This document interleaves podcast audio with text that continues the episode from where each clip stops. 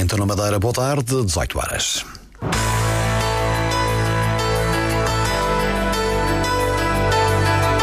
Antena 1 Madeira. Informação. Cerca de 30 voos já foram cancelados no Aeroporto Internacional da Madeira devido ao vento, vento forte que vai continuar até à tarde de amanhã. A enfermeira Ana Gouveia é uma das duas candidatas à presidência da Ordem dos Enfermeiros na Madeira.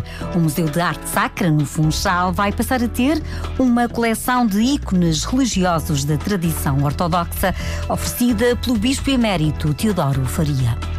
Estes são os eh, destaques do Diário Regional, controle técnico de Paulo Fernandes, edição de Celina Faria.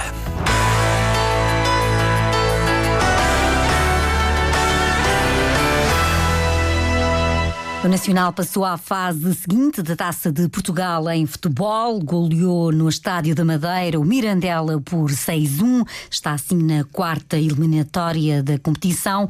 Amanhã entram em campo na terceira eliminatória o Marítimo e a Associação Desportiva da Camacha. A enfermeira Ana Gouveia é candidata à presidência da Ordem dos Enfermeiros na Madeira. Tem 37 anos de carreira, é especialista em saúde comunitária agora aceitou um novo desafio, um novo desafio por várias razões, como descreveu a Antena 1. Quando nós falamos em prioridade, nós temos sempre a saúde dos nossos cidadãos, mas para que haja saúde e prestação de cuidados e excelência de cuidados de enfermagem aos nossos cidadãos, à nossa população-alvo, quer os residentes, quer os presentes, as pessoas que nos visitam, nós temos várias frentes e nós temos que começar desde a formação, a investigação, as condições de trabalho, a satisfação dos profissionais, a própria segurança, criar condições à segurança de cuidado, o respeito pela autonomia profissional e fazê-lo valer das equipas interdisciplinares para que os enfermeiros possam exercer a sua atividade de uma forma eh, que possa ser o mais efetiva possível. Ana Gouveia defende que os enfermeiros devem ter outra participação nas políticas de saúde fazer com que os enfermeiros sejam ouvidos, que eles sejam participantes ativos nos órgãos de decisão política dos programas de saúde, que a liderança dos enfermeiros não seja uma liderança sempre informal, mas reconhecidamente formal, que a formação dos enfermeiros e o modelo de desenvolvimento profissional avance, eh, consiga acompanhar tudo o evoluir de uma ciência e tecnologia e de mais saberes. Ana Gouveia dá rosto à lista A com a mensagem Orgulhosamente com os enfermeiros. Está integrada na lista nacional que é liderada por Luís Felipe Barreira. Nos anos da pandemia, Ana Gouveia assumiu a coordenação da campanha de vacinação contra a Covid-19. A outra candidata à presidência da Ordem dos Enfermeiros na Madeira é Teresa Maria de Gouveia, pela lista B. As eleições acontecem a 15 de novembro.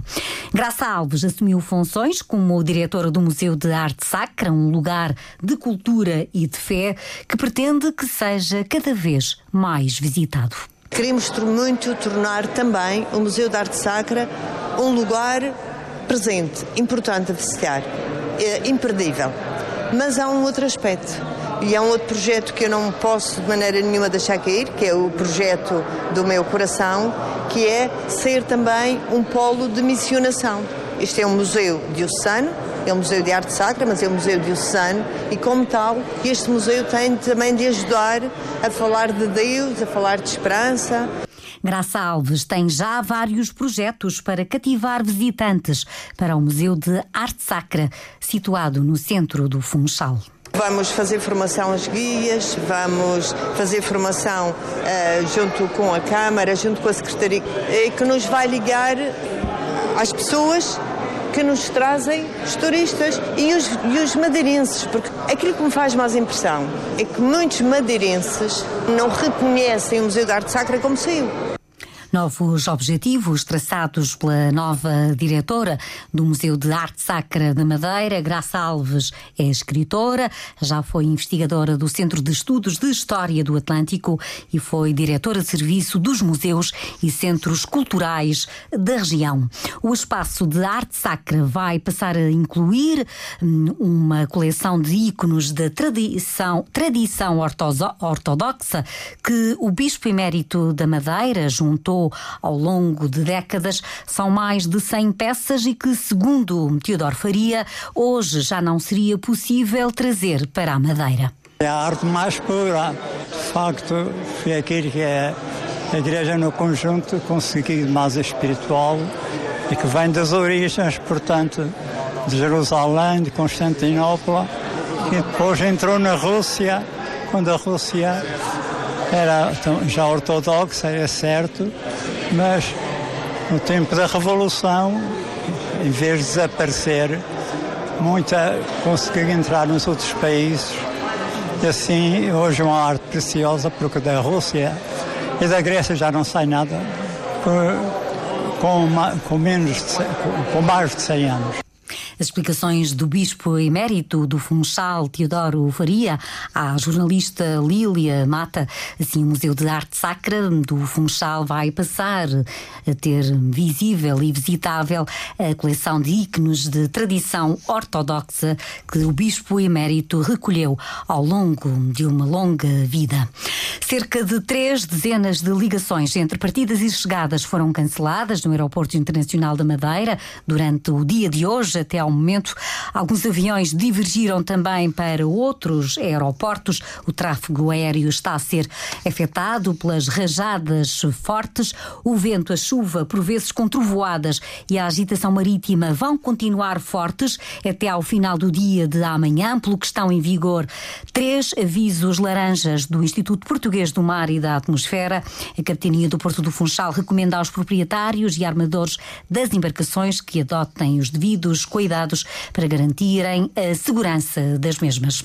O grupo parlamentar do PSD destaca o apoio do governo às, aos, às populações dos locais mais destruídos pelos incêndios. O deputado eh, Walter Correia hum, descreve a ajuda que tem sido prestada pelo governo regional. Governo Regional tem mantido no terreno várias equipas de trabalho eh, que visam não só normalizar o fornecimento de energia elétrica e de água potável às habitações, às empresas e aos espaços públicos, como também na limpeza das estradas regionais e, e com uma atenção especial aos saludos sobraceiros, de modo a assegurar-se que a circulação rodoviária faz com a normal uh, segurança. Uma garantia ouvida durante uma visita dos deputados do PSD ao Conselho do Porto Muniz, bastante atingido pelas chamas na semana passada.